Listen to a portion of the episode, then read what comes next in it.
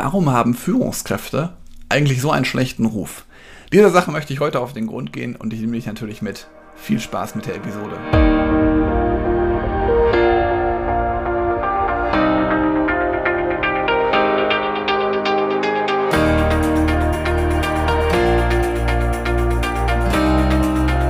Herzlich willkommen zu einer neuen Podcast-Episode in meinem Podcast Führungskraft, dein Podcast für mehr Erfolg mit sozialem Verständnis und moderner Führung. Eine Sache ist mir in meiner Arbeit mit Führungskräften immer klarer geworden, wird mir vor allen Dingen in letzter Zeit vor allen Dingen auch immer klarer. Führungskräfte, die streben nicht danach, irgendwelche Dinge absichtlich schlecht zu machen. Also wenn du es jetzt zum Beispiel hörst und vielleicht äh, selbst geführt wirst, also vielleicht Mitarbeitender bist oder wenn du zum Beispiel eine Führungskraft werden möchtest und deine Führungskraft vielleicht heute nicht alles richtig macht, ich möchte dir mitgeben, keiner macht absichtlich Dinge schlecht. Dennoch ist es so, dass irgendwie der Ruf von Führungskräften ab und an mal in der Kritik ist. Und warum ist das zum Beispiel so? Also was gibt es da zum Beispiel für Themen, die mir immer wieder einfallen? Äh, Mitarbeiterbindung, Zufriedenheit für alle, positiver Einfluss. Und ich bin mir auch davon überzeugt, dass ist natürlich auch so, dass du einen ganz großen Einfluss auf dein Team hast, auf dein Unternehmen hast, auf die Entwicklung deines Unternehmens und natürlich auch dafür sorgen darfst, dass alle zufrieden sind und dass mit die Mitarbeiter natürlich auch bleiben.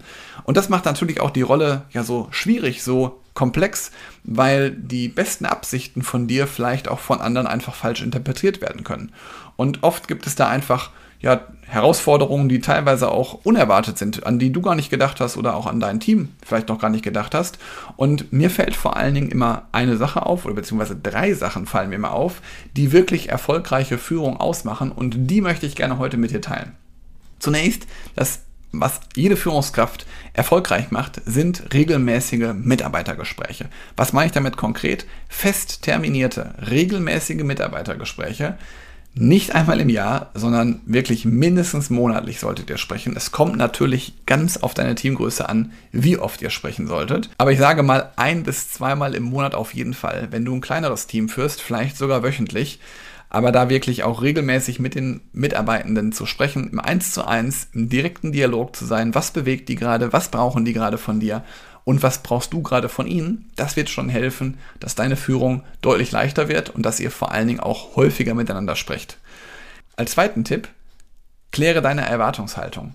Einmal natürlich an dein Team, aber auch natürlich an dich. Also auch von jedem Einzelnen, das wäre so der dritte Punkt, also von jedem einzelnen Mitarbeitenden, was ist deine Erwartungshaltung? Was ist die Erwartungshaltung an dein Team? Und was ist die Erwartungshaltung an dich?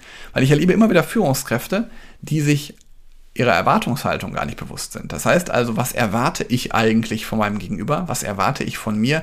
Ist eine ganz wichtige Frage, die du dir beantworten solltest, damit du auch ganz klar diese Erwartungshaltung an andere kommunizieren kannst.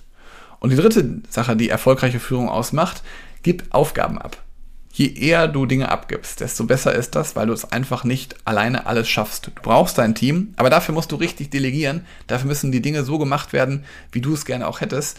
Und da gibt es ganz einfache Möglichkeiten, deinen Schreibtisch ein bisschen leerer zu machen, aber auch nicht dazu, dass du dann den Feuerlöscher in die Hand nehmen musst und die Aufgaben von deinen Leuten wieder übernehmen musst, weil die vielleicht falsch ausgeführt worden sind. Aber da kannst du nochmal sehr stark an deiner Kommunikation arbeiten, dass du Aufgaben, ja, abgibst, dass sie auch wirklich jeder nachvollziehen kannst, wie sie dann gelöst werden sollen. Und wenn du das alles schon erledigst, dann tut das eine Menge auf den positiven Einfluss im Team und das führt auch dazu, dass die Mitarbeiterbindung sich halt deutlich steigern lässt. Wenn du da mal ganz konkrete Impulse brauchst, zum Beispiel, wie du deine Erwartungshaltung rausfinden kannst, wie du die auch formulieren kannst, wie du Mitarbeitergespräche führen kannst oder wie es dir noch leichter fallen wird, Aufgaben abzugeben, Aufgaben zu delegieren, dann Buch dir gerne einen Termin in meinem Kalender für ein kostenfreies Beratungsgespräch. Da schauen wir uns gerne diese Themen einmal an, schauen aber auch gerne mal drauf, welche Themen dich sonst gerade noch in der Führung bewegen und was du da machen kannst, um noch erfolgreicher und noch produktiver als Führungskraft zu sein. Ich wünsche dir einen schönen Tag und freue mich von dir zu hören. Mach's gut. Ciao.